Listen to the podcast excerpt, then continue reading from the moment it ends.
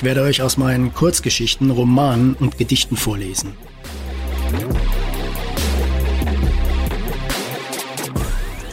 Ob Gras wirklich nicht schneller wächst, wenn man daran zieht? Dass man eine Atombombe auch im T-Shirt entschärfen kann.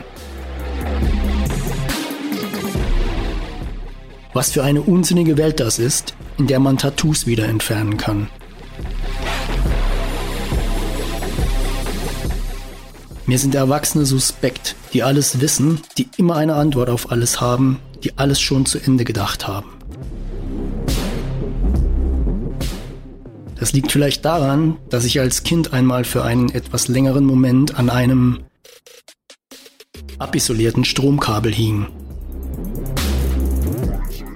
Das ist kein Podcast für Menschen, die gerne Worte wie Kontext, Pauschal oder Metaebene verwenden.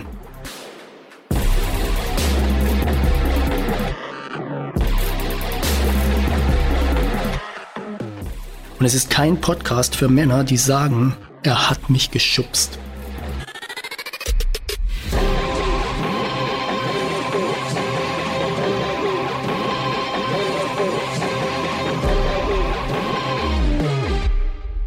Herrschaften, willkommen zurück.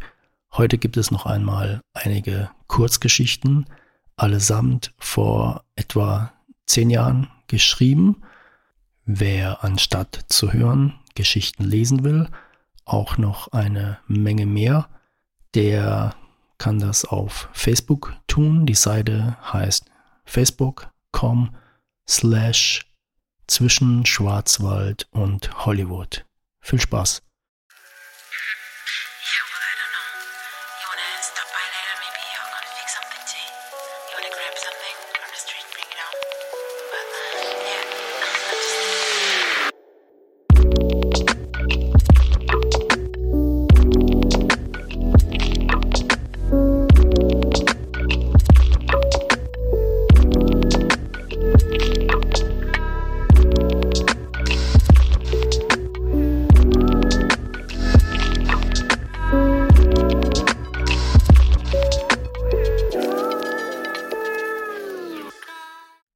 Das Leben ein Spiel.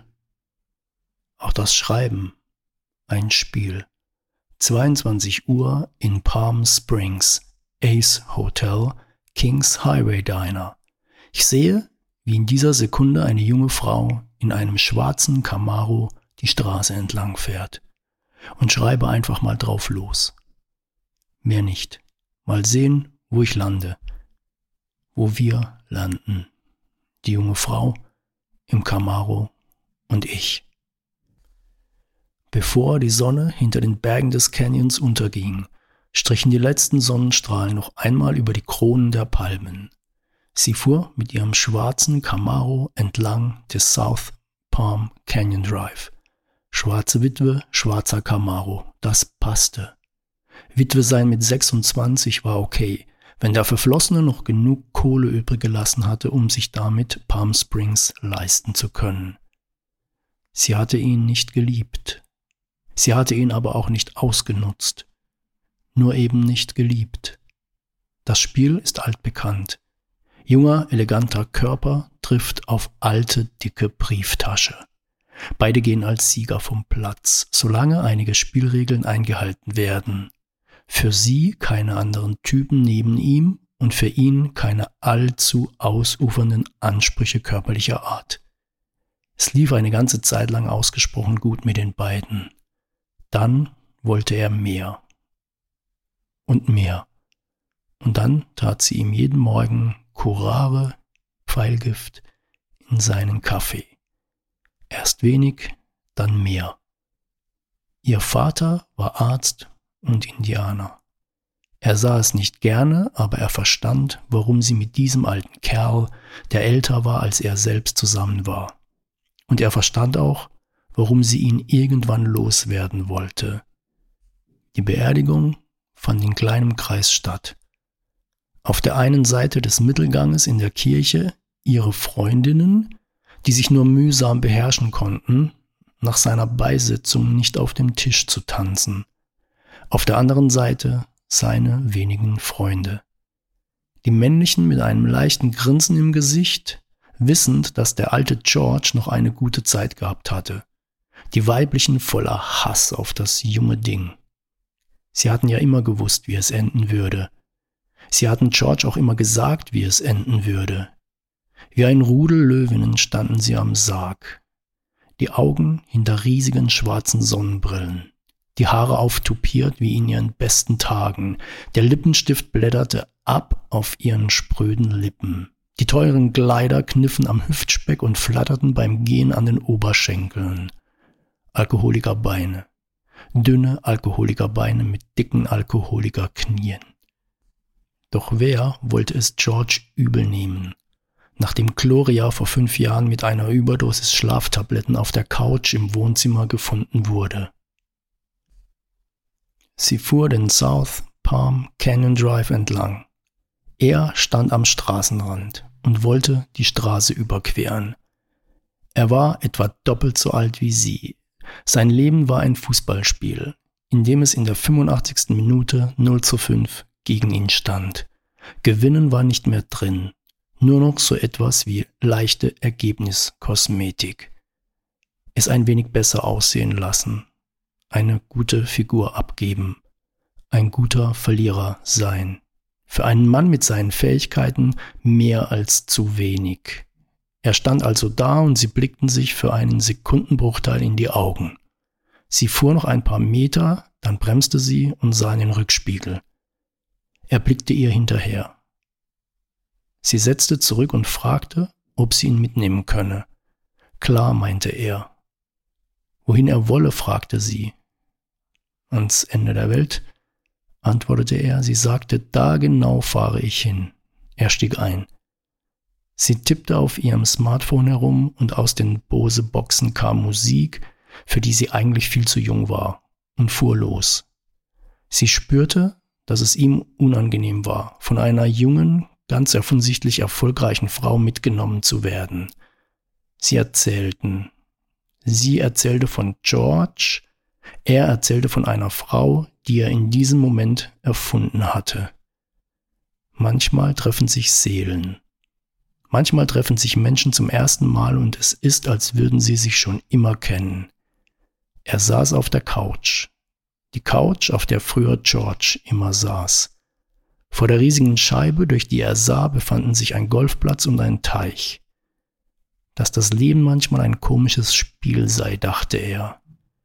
Sie stieg barfuß über ihre Jeans und Stiefel, die auf dem Boden lagen, und ging in die Küche. Klock. Sie griff nach zwei kalten Sand Archer im Kühlschrank, kickte beim Weggehen die Kühlschranktür mit ihrer Ferse zu und ging auf ihn zu. Er lag friedlich da, wie ein schlafendes Kind. Ein Golfball rollte langsam über den Boden. In der Scheibe war ein kleines, rundes Loch.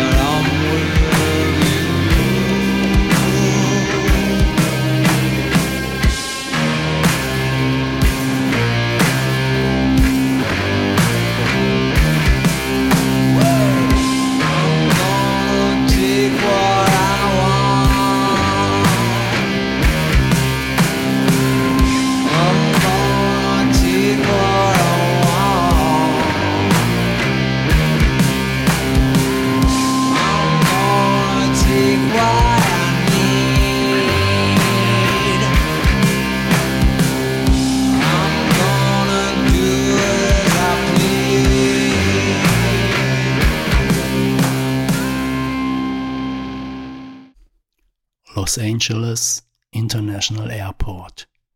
Sie nahm ihre teure Designer-Sonnenbrille ab und sah ihm dabei zu, wie er einen Fußball mit der Fußspitze aufnahm, ihn auf dem Spann balancierte und zurück zu dem Jungen chippte, dem er weggerollt war.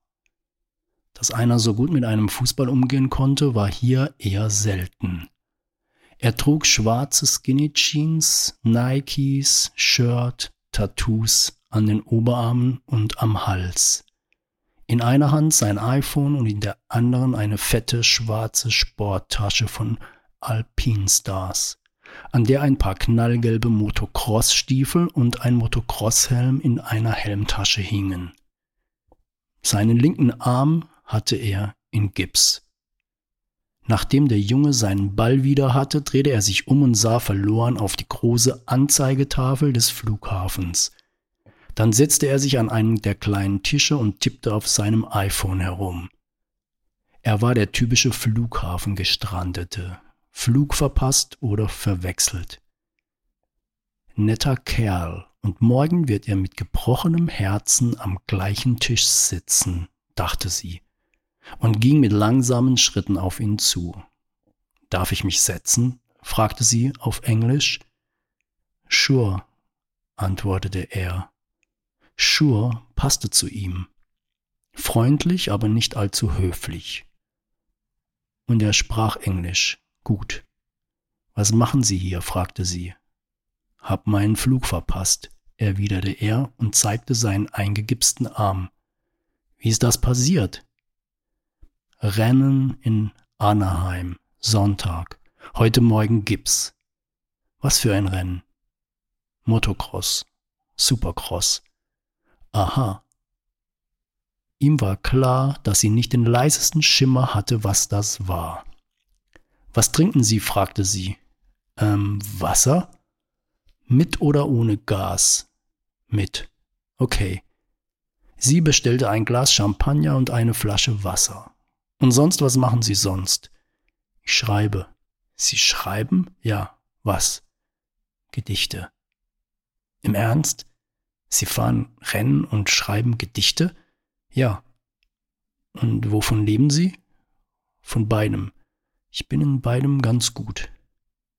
Sie bekam ihren Champagner, er sein Wasser, sie prosteten sich zu. Und was machen Sie? Er merkte, dass sie überlegte. Dann antwortete sie. Design. Ich mache Interieurdesign für reiche Leute. Und Sie sind auch sehr gut darin, grinste er. Sie sagte nichts, nahm nur einen Schluck aus ihrem Glas. Und was machen Sie jetzt? Noch keine Ahnung. Wollte gerade mal checken, ob irgendwelche Fahrer aus der Nähe Platz für mich haben bis morgen. Ich habe. Er grinste und sagte, Okay. Wann müssen Sie morgen wieder hier sein? 4.15 p.m. fliege ich. Schön, dann haben wir ja fast noch den ganzen Tag morgen.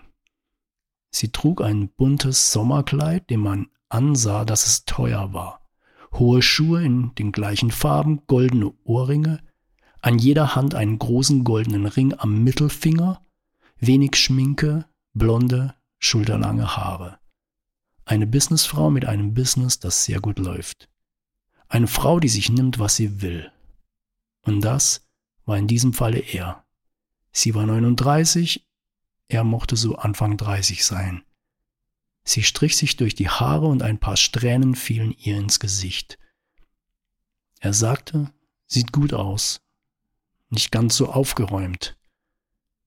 Wie nach dem Sex, erwiderte sie, beide grinsten. Er hatte etwas von einem kleinen Jungen, lachte immer wieder schelmisch, erzählte begeistert von seinen Rennen, von seinen Gedichten, mit Händen vereinnahmend blickenden Augen. Sie versuchte geordnet und kühl zu wirken, konnte sich seiner Energie aber nicht entziehen. Unvermittelt fasste sie nach seinen Händen und unterbrach ihn. Er sah sie an. Sie fragte, Du weißt nicht, was Schmerz ist, oder? Oh doch, sagte er, aber du kennst nicht das Böse. Er lehnte sich zurück in die Lehne des Bistrostuhles, ließ seine Arme nach unten sinken und grinste. Ein unverschämt arrogantes Grinsen. Das machte sie etwas unsicher. So hatte bisher keiner reagiert. Normalerweise verschränkten sie die Arme vor der Brust und blickten etwas hilflos. Vielleicht war er nicht einfach nur ein hübsch verpacktes Spielzeug für eine Nacht. Egal, sie würde ihn morgen wieder hierher bringen und er mit gebrochenem Herzen in den Flieger steigen, während sie einfach nur eine weitere Erfahrung mehr gemacht hatte. Die harte Schale hatte sie sich in den letzten Jahren angeeignet. Trennung von ihrem Mann wegen einer kleinen brasilianischen Schlampe, Rauswurf in führender Position von ihren eigenen Partnern. Er war anders als die anderen jungen Typen. Sie hing an seinen Worten, und er hatte eine Stimme, als hätte er zehn Whisky getrunken und eine ganze Schachtel Zigaretten geraucht. Verdammt. Ein völlig unerwarteter kleiner Riss in ihrer harten, glänzenden Schale. Wie heißt du? Rick. Und du? Grace. Sie zahlte und sagte, gehen wir? Er nickte, schnappte seine Tasche mit Stiefeln und Helm und die beiden gingen Richtung Parkplatz. Kurz Parker. Ihr Auto? Ein Aston Martin DB9. Er verstaute die Tasche und setzte sich. Sie fuhren etwa eine Stunde und kamen an einem eleganten Bungalow an. Beide stiegen aus und er ließ sie vorangehen. Sie öffnete die Tür, er ging hinter ihr her, ließ die Tasche im Flur stehen und folgte ihr ins Wohnzimmer. Von der riesigen Minotti-Couch aus konnte man durch die komplett verglaste Front Los Angeles sehen. Der Raum war pur, aber elegant eingerichtet. Keine Bilder an den Wänden. Einige sehr große dunkelgraue Vasen mit getrockneten Palmenzweigen und verholzten riesigen Blüten. Über dem kleinen Couchtisch hing ein schwerer alter Kronleuchter wie in einer Kirche, dem man moderne Leuchtmittel verpasst hatte. Sie hatte sehr offensichtlich Geschmack und sehr viel Geld. Sie brachte eine Flasche Rotwein und zwei große Gläser an den Tisch. Er schnappte sich den Korkenzieher und entfernte den Korken. Aber du hast doch einen Gips, sagte sie, er grinste. Schon wieder. So wie vorhin am Airport. Moment, dachte sie. Ich bin von uns diejenige, die die Regeln macht. Die, die dir das Herz brechen wird. Er wusste sehr gut einzuschätzen, dass sie so dachte. Das hier war ein Machtspiel. Auch Sex ist ein Machtspiel. Blümchen 6 nicht, richtiger schon. Wie viel Leine gibt man dem anderen, der wie ein Köder am Haken ist? Wie viel lässt man von sich selbst zu? Wann wird die Leine gestrafft? Wann wird an ihr so kräftig gezogen, so dass der Beute der Haken in die Backen gerammt wird? Wann wird der Beute mit einer Lanze der Todesstoß verpasst? Wird sie freigelassen ins offene Meer? Oder sinkt sie vom Todeskampf erschöpft zum Meeresboden? Wird es eine unbarmherzige Jagd mit einem triumphierenden Sieger am Ende? Oder enden beide mit Verletzungen, ein Kampf auf Augenhöhe? Und jedes Mal wird wieder aufs Neue ausgefochten. Jedes Mal ist aufs Neue nicht klar, wer siegen wird. Nach einer Stunde war sie völlig zerstört. Sie heulte. Aus tiefstem Inneren. Tränen rannen über ihre Wangen. Es war eine Mischung, sich gegen ihren Willen völlig hingegeben, völlig ausgeliefert zu haben und dem Bewusstsein, dass sie hier mit jemandem zu tun hatte, dem sie nicht gewachsen war. Sie war nie zuvor so sehr, so tief berührt worden. Ihre Seele wurde von seinen festen Händen fest, aber warm und sanft umschlossen. Ihr ganzer Körper durchflutete Wärme. Gleichzeitig durchzuckten sie immer wieder eiskalte Schauer. Er zog sie zu sich heran, sie legte ihren Kopf auf seine Brust und weinte. Er schloss seine Augen und schlief ein. Sie war noch wach eine ganze Zeit bis er aufwachte und alles von vorne begann. Nur dass sie dieses Mal gar nicht erst anfing, sich zu wehren. Ein Ozean, in alle Richtungen eine Million Kilometer Stoff und keine Chance, gerettet zu werden. Am Morgen stand sie auf und machte Frühstück. Er kam kurz nach ihr in die Küche, trat von hinten an sie heran und biss ihr sanft in den Nacken. Sie blieb einfach stehen, zitterte, genoss seinen Atem auf ihrer Haut, hielt das Besteck fest in ihren Händen. Dann fiel eines der beiden Messer auf den Küchenboden, und sie legte das restliche Besteck auf den Tisch, drehte sich zu ihm, hielt sich an der Holzplatte des Küchentisches fest und sagte, bitte lass uns Frühstück machen. Er ließ sie machen, setzte sich an den Tisch und tippte auf seinem iPhone herum. Als sie mit Frühstück fertig waren, schnappte er seine Tasche, sie zog ihre High Heels an, setzte sich ihre Sonnenbrille auf und sie fuhren zum Airport. Dort angekommen, hielt sie an, der Motor lief weiter. Sie griff noch einmal fest ins Lenkrad, als müsse sie sich Mut zusprechen. Dann machte sie den Motor aus und sie stiegen aus. Sie umarmten sich, er gab ihr einen langen Kuss, sie zitterte am ganzen Körper. Dann ging er Richtung Eingang. Bevor er durch die automatische Schiebetür in den Airport trat, drehte er sich noch einmal zu ihr um. Sie hob halb ihren Arm, als wolle sie winken. Dann hielt sie inne. Sein Blick war der eines Engels. Dann drehte er sich um und verschwand.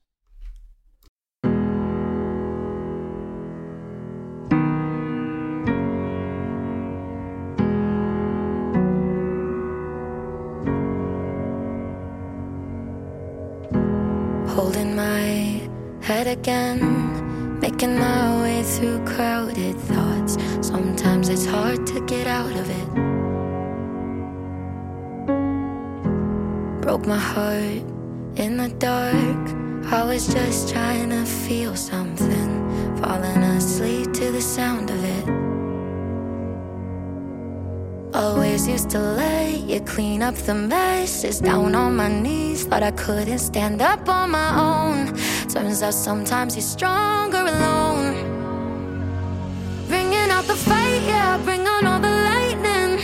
Cause I'm looking for a hero. Look inside the mirror. I find one. Oh, carry the hurt when it gets too hard. Pick it up, dust it off. When I fall down 11, I get up 12. Don't need nobody else. Yeah, I can save myself. Got burned, but I learned. Our scars make us who we are. Now I'm 10 feet tall over my demons. Remind me no one's got me like myself. Yeah, I love me without any help. I'm the best thing to believe in. So I'm bringing out the yeah, bring on all the lightning. Cause I'm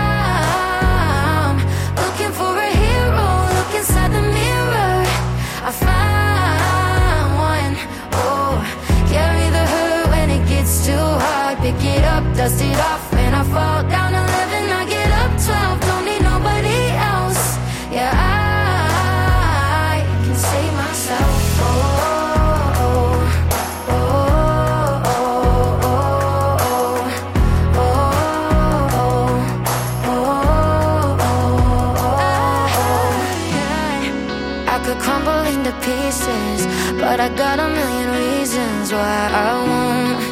Cause this heavy is a season, and the sun is always right behind the storm.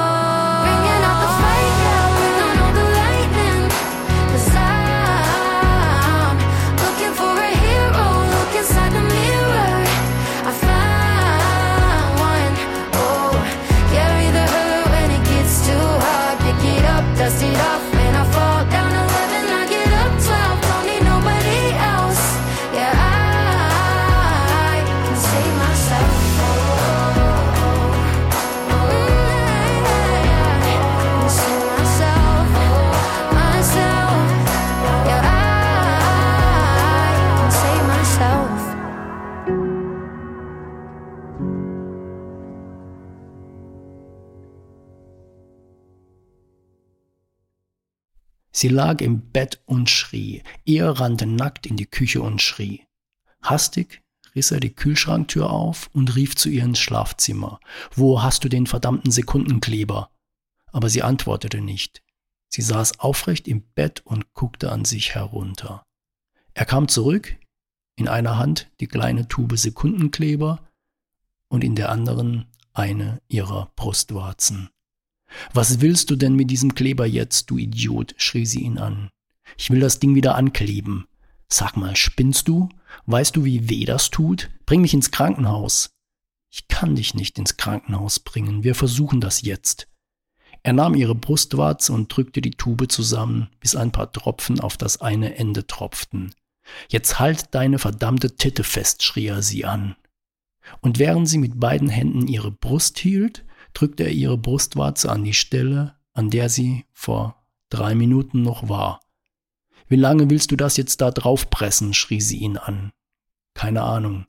Je länger, je besser. Sie saß im Bett, er kniete neben ihr und drückte mit zwei Fingern der einen Hand ihre Brustwarze auf ihre Brust, mit der anderen Hand versuchte er, sich seine Unterhose anzuziehen. Was kramst du da jetzt rum? Halt das Ding einfach mal für ein paar Minuten ruhig. Minuten, wieso Minuten? Ist doch Sekundenkleber. Wenn das Ding am Ende an deinem Finger klebt statt auf meiner Titte, dann schneide ich dir die Eier ab. In dieser Lage verharrten sie eine Weile und starrten beide wortlos und immer noch geschockt auf seine Finger. So, du kannst jetzt, glaube ich, loslassen, sagte sie. Er öffnete langsam die beiden Finger und tatsächlich das Ding hielt. Beide starrten für ein paar Sekunden wie gebannt auf das angeklebte Stück. Plötzlich schrie sie ihn noch lauter als vorhin an. Du Idiot, verdammter Idiot, du hast sie falsch rum angeklebt. Er blickte mit weit aufgerissenen Augen auf seine Arbeit und musste feststellen, handwerklich eine glatte Sechs. Und jetzt? schrie sie ihn an, er hatte auch keine Ahnung. Also nahm er die Brustwarze wieder zwischen zwei Finger und fing an, daran zu ziehen, aber das Ding saß fest. Er zog und zog. Sie schrie und schrie, und das Ding bewegte sich keinen Millimeter. Für einen Moment dachte sie, sie würde bis zum Rest ihres Lebens mit einer falsch herum angeklebten Brustwarze leben müssen. Da hatte sie eine Idee. Wasser, warmes Wasser. Ich lege mich in die Badewanne, geh weg. Er stand auf und sah ihr hinterher, wie sie, die Tür knallend, im Bad verschwand. Vor wenigen Minuten war alles noch super. Und das, obwohl die beiden überhaupt nicht zusammenpassten. Zumindest für alle, die sie kannten. Und sie selbst hätten das ja auch nicht für möglich gehalten. Eigentlich. Er war einer dieser Werber, die zwar gute Ideen hatten und einen ganz ordentlichen Job machten, aber deren Rest nur eine große Show war. Er hielt sich für einen ziemlich guten Tennisspieler, aber in Wahrheit war er schlecht. Er drehte ab und zu ein paar Runden im Park, aber er war eine Schnecke. Er dachte, er sei ein ganz passabler Skifahrer und würde bei einem Abfahrtslauf, der zwei Minuten ging, vielleicht 20 Sekunden auf den Sieger einbüßen. Aber schon jeder wirklich, wirklich richtig gute Skifahrer würde auf einen Weltklasse-Abfahrtsläufer auf einer zwei Minuten Abfahrt mindestens zwei Minuten verlieren falls er das Ziel überhaupt lebend sehen würde. Und er war kein richtig guter Skifahrer. Er war objektiv gesehen nicht mal gut, er war ein Rutscher, wie die meisten. Abgesehen von seiner für diesen Berufsstand typischen grandiosen Selbstüberschätzung war er jedoch ein ganz passabler Pianist. Tatsächlich. Und das hatte sie ziemlich gerockt, sofern man das über Klavierspielen sagen kann. Kennengelernt hatten sie sich auf einem Flug nach Barcelona. Er wollte dort ein Konzert besuchen, sie hatte dort eine Show. Sie war ein Stunt-Girl. Eine Frau, die Motorräder mit einem Wheelie bei Tempo 200 über die Bahn jagte, die einen Stoppie auf den Millimeter machen konnte, die einen nagelneuen Hinterreifen in ein, zwei Minuten mit einem rauchenden Burnout auf die Karkasse runterbrannte. Sie war so gut, dass sie nicht mehr selber mit ihrem pinkfarbenen Transporter durch Europa tourte, sondern dafür einen eigenen Mechaniker hatte und die Strecke im Flieger abspulen konnte. Gebucht für Stuntshows war sie jedes Wochenende. Es spricht sich herum, wenn man eine verdammt gut aussehende junge Frau ist, die besser Motorrad fahren kann als die meisten Typen auf diesem Planeten. Niemand hätte es für möglich gehalten, dass diese beiden grundverschiedenen Typen ein Paar werden könnten. Und das auch noch relativ schnell. Nämlich am ersten Tag ihres Hotelaufenthaltes. Sie saßen durch Zufall nebeneinander im Flugzeug, aber sie wechselten kaum ein Wort. Er dachte über sie, wow, die ist ja mega hübsch. Hat bestimmt irgendwo ein Nagelstudio oder einen Hundesalon. Sie dachte über ihn nichts. Er war für sie eigentlich nicht interessant. Ein Typ halt, der neben ihr saß und wahrscheinlich von ihr dachte, sie habe ein Nagelstudio oder einen Hundesalon. Sie redeten nicht, stiegen nacheinander aus und sahen sich bei der Kofferausgabe wieder. Beide nahmen ihr Gepäck und gingen Richtung Ausgang. Dort nahm er ein Taxi und sie stieg in das nächste. Das erste Taxi fuhr zum Hotel Lorenzo 99, das zweite auch. Nacheinander hielten die beiden Autos an und die Fahrgäste stiegen aus. Sie grinsten sich an. Da hätten wir das Taxigeld ja teilen können, lachte er. Und sie entgegnete, hätten wir. Dachte aber, nein, du Horst, hätten wir nicht. Beide standen an der Rezeption nebeneinander, checkten gleichzeitig ein und standen im Aufzug nebeneinander. Sie stieg im zweiten Stock aus, er fuhr weiter. Tschüss, tschüss. Am nächsten Morgen zog sie früh ihre Laufschuhe an und ging vors Hotel. Was für ein Tag. Die Sonne schien, das Wetter lauwarm, alles besser als Winter in Deutschland. Sie lief los. Richtung Meer. Nachdem sie etwa drei Kilometer hinter sich hatte, sah sie in einiger Entfernung eine Rangelei zwischen zwei Männern. Der eine hatte sich über den anderen gebeugt, so als wolle er ihm helfen, als habe der eine einen Herzinfarkt und der andere versuche irgendetwas zu tun. Der am Boden liegende strampelte wie verrückt, während der andere relativ ruhig war. Sie hatte zwar ein ungutes Gefühl, ging aber auf die beiden zu. Plötzlich erkannte sie den einen. Es war der Typ aus dem Flieger, Taxi, Hotel, Aufzug. Er trug auch Laufklamotten. Während sie näher kam, hörte sie, wie er den anderen Typen mit lauter Stimme anschrie. Du wirst das Zeug schlucken, du wirst es schlucken, jedes verdammte Stück. Der andere am Boden wand sich vor Schmerzen und versuchte, die Hände des Typen wegzudrücken, aber er war nicht stark genug. Und der Typ, den sie kannte, drückte mit seiner rechten Hand irgendetwas immer und immer wieder in das Gesicht des anderen. Was machen Sie da? rief sie dem Typen zu. Der guckte erschrocken zu ihr und rief, das Schwein wird das Zeug, was er hier am Strand verteilen wollte, Stück für Stück aufessen. Und schob dem armen Mann etwas in den Mund und drückte zu. Was denn? schrie sie. Giftköder. Verdammte Giftköder. Das ist eines von diesen Schweinen, die Giftköder für Hunde auslegen, schrie er während der andere Typ inzwischen schon stark aus dem Mund blutete und röchelte und sich unter Schmerzen wand. Sie wusste nicht, was tun. Einerseits musste sie dem armen Kerl helfen, andererseits war das ja genau das, was sie selbst immer gesagt hatte. Wenn ich mal einen von diesen Typen erwische, werde er das Zeug selber essen. Und dann ging ihr in ein paar Sekunden all das durch den Kopf, was sie früher immer nur theoretisch durchgespielt hatte. Man konnte Selbstjustiz natürlich nicht gutheißen. Theoretisch. Andererseits würde man solche Typen einfach nur anzeigen, würde nichts passieren. Er würde eine kleine Geldstrafe bekommen und danach genau das gleiche wieder tun. Demgegenüber standen Tiere, die unter Höllenqualen starben. Ein treuer Wegbegleiter, der in guten und schlechten Zeiten zu dir hält, krepiert vor deinen Augen, weil irgend so ein feiger Wichser Köder mit Glasscherben, oder Rattengift ausgelegt hatte.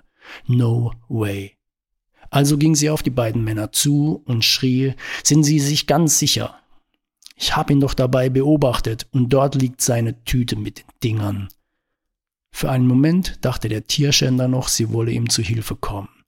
Stattdessen aber hielt sie ihn fest, drückte seine wild umherwirbelnden Beine fest auf den Boden und sah dabei zur Seite. Entscheidungen, die man in Sekunden trifft und Folgen für ein ganzes Leben haben können. Für ihn auf jeden Fall. Die Glasscherben der Köder hatten inzwischen den Hals des Mannes auf der Innenseite zerschnitten, seine Speiseröhre, seine Zunge, sein Mund, ein rotes Chaos aus Fleisch, Blut, Muskeln, Sehnen. Irgendwann hörte der feige Bastard auf mit seiner Zappelei. Die beiden hielten ihn noch eine ganze Weile fest und sahen sich dabei in die Augen. Tja, Baby, so ist das Leben. Manchmal verliert man, manchmal gewinnen die anderen, sagte er voller Zorn in Richtung des Toten, als sie ihn losließen. Der Werber brach durch, sogar in dieser Situation. Und nun? fragte sie ihn. Liegen lassen, sagte er. Liegen lassen? Ja, was sonst? Sollen wir ihn im Meer versenken? Mit was? Sie sah ihn an. Wir haben gerade einen Menschen ermordet, sagte sie zu ihm, als würde ihr jetzt erst bewusst, was geschehen war. Keinen Menschen, ein Schwein, sagte er und sah sie an, als wolle er fragen, ob sie einen Einwand hatte. Hatte sie nicht. Klar war der Typ eine fiese Ratte, aber töten? Doch jetzt war es zu spät. Sie ließen ihn liegen und liefen weg. Seine Theorie war, dass die Spurensicherung davon ausgehen würde, dass die Fußspuren von Leuten stammten, die versucht hatten, dem Opfer zu helfen. Doch je weiter sie liefen, desto weniger glaubten sie selbst an diese Möglichkeit. Wir gehen zur Polizei und melden es.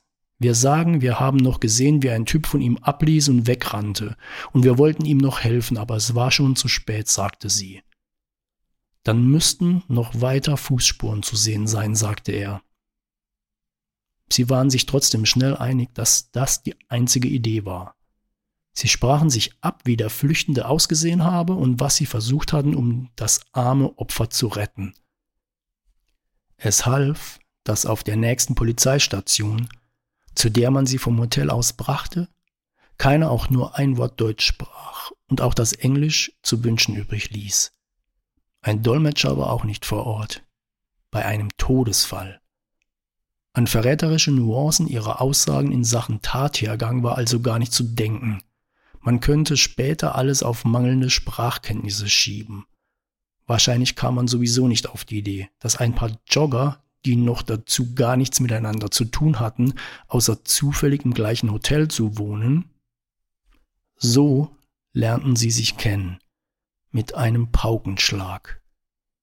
Nachmittags fuhr sie in einem Taxi zu ihrer Stuntshow.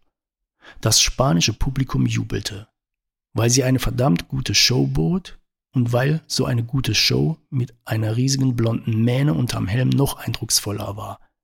Aber sie legte sich bei ihrem letzten Stunt hin. Ganz blöd, übers Vorderrad weggerutscht. Anfängerfehler eigentlich. Sie war einfach nicht voll konzentriert. Immer wieder kam ihr die Sache vom Morgen in den Sinn. Sie verabschiedete sich von ihrem Publikum und verzichtete auf das übliche Autogramme schreiben. Sie fuhr stattdessen mit dem Taxi direkt zum nächstgelegenen Krankenhaus und kam mit eingegipstem Arm am Hotel an. Das Handgelenk war gebrochen. Er saß gerade in der Lobby und checkte seine Mails. Verdammt, was ist passiert? fragte er. Ach, sagte sie. Sie besuchten ein kleines Fest in der Nähe des Hotels. Die Straßen waren mit kleinen Fähnchen und Lampions geschmückt Sie tranken einige Plastikbecher Estrella und erzählten sich von ihrem Leben. Sie erfuhr, dass er eigentlich ein Weichei war, den heutigen Morgen einmal ausgenommen, was man mit seiner grenzenlosen Wut erklären konnte. Er erkannte, dass sie das genaue Gegenteil war, eine taffe Frau, dass sie eigentlich nur ihre gemeinsame Tierliebe verband und, wie sich an diesem Abend noch herausstellen sollte, die Vorliebe für das Gegenteil von Blümchen 6. Sie verabredeten sich nach ihrer Rückkehr in Deutschland für die kommenden Wochenenden. Im Hinterkopf hatten beide immer die Sache vom Strand, hatten beide die Angst im Nacken, eines Tages stehe die Polizei vor der Tür. Aber nichts dergleichen geschah. Für zwei von drei Personen war dieser Morgen eine ausgesprochen glückliche Fügung. Sie verschwand, die Badezimmertür hinter sich zuknallend im Bad. Sie ließ warmes Wasser in die Wanne laufen und legte sich hinein und schüttelte den Kopf. Ich wusste es, ich wusste es immer. Eines Tages beißt du mir die Dinger ab. eines Tages, verdammt, sagte sie vor sich hin und legte den Kopf nach hinten. Sie spielte mit ihrem Fuß an der Kette des Badewannenstöpsels. Irgendwann zog sie daran. Das Wasser floss langsam ab. Sie war völlig in Gedanken versunken. Es wurde langsam kälter. Das Wasser war inzwischen abgelaufen. Es macht eh keinen Sinn. Ich ziehe mich an und fahre ins Krankenhaus. Die werden mir das Ding wieder richtig herum annähen, dachte sie und blickte auf ihre Brust ohne Brustwarze.